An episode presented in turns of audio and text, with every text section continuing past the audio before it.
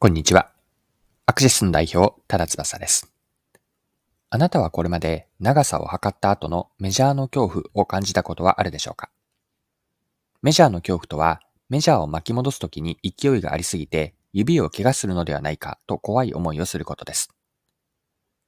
ご紹介するスローコンベックスメジャーはこの問題を見事に解決しました。画期的なメジャーから学べるマーケティングのヒントをぜひ一緒に学んでいきましょう。よかったら最後までぜひお付き合いください。よろしくお願いします。はい。デザインフィルが開発したスローコンベックスメジャーは従来の巻き取り式メジャーの怖さを解決する新たな文具なんです。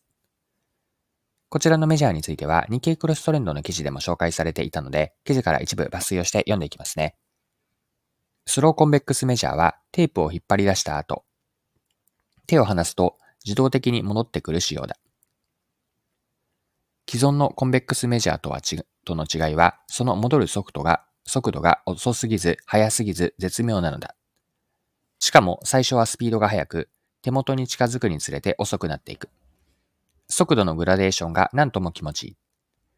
テープの長さを固定したい場合は、本体の側面を押さえるだけでよい。側面とテープが連動して回転するためで、直感的に扱えるのが特徴だ。ストップボタンのような余計なパーツが必要ない分、本体サイズをコンパクトにできた。その結果、子供の手でも使いやすい製品になり、第16回キッズデザイン賞特別賞、東京都知事賞、子供のいる、子供たちの安全安心に貢献するデザイン部門や、2022年度のグッドデザイン賞を受賞している。はい。こちらが日経クロストレンドの2023年4月4日の記事からの引用でした。それではこのスローコンベックスメジャーから学べることについて掘り下げていきましょう。これまでの一般的なメジャーというのは巻き戻す際に勢いよく手元に戻ってきて大人でも怪我をするのではないかという怖い気持ちになる人もいたでしょう。特に子供にとっては恐怖を感じる道具となってしまっていたんですよね。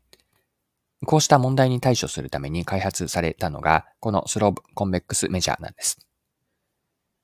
戻るスピードがゆっくりであって、手元に近づくにつれて遅くなっていくユーザーへの配慮が施されています。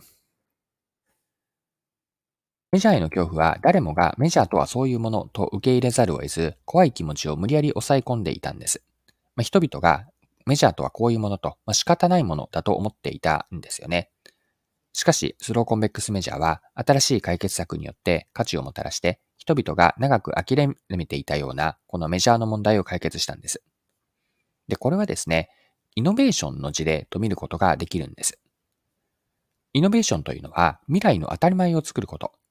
ここにポイントがあって、逆に言えば今までは当たり前ではなかったことを未来では当たり前にしている。これがイノベーションなんです。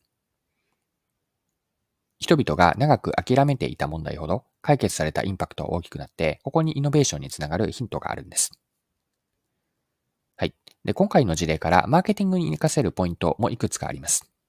まずはお客さんの潜在的なニーズであったり、奥にある不満というのを見つけ出して、それを解決する商品やサービスを解決することが重要です。競合他社との再化が実現し、お客さんの心をつかむことができるでしょう。イノベーションを伴う商品開発では、機能性だけではなくて、ユーザー体験にも着目することもポイントです。スローコンベックスメジャーの例では、ユーザーは恐怖心を感じなくても済むという価値につながりました。また、新たなマーケットであったり、顧客層の開拓の視点でも今回学びがあります。スローコンベックスメジャーは従来のメジャーを敬遠していた子供や安全性に敏感な人にもアプローチできるようになっています。あと最後にですが、画期的な商品とかサービスがもたらす価値をお客さんにわかりやすく伝えることの重要性も忘れてはいけないポイントです。解決したい問題や提供する価値を明確にし、商品のことをターゲット顧客に文脈に沿ったお客さん目線で意味付けをし、お客さんにとっての価値をメッセージにして伝えると。メッセージに変換して言い換えて伝える。ここに商品やサービスの成功へと導くマーケティングの鍵があります。そろそろクロージングです。今回はゆっくりと巻き戻るスローコンベックスメジャーを取り上げて学べることを見てきました。最後に学びのポイントを振り返ってまとめておきましょう。今回はイノベーションという切り口で見たんですが、イノベーションとは未来の当たり前を作ることにあります。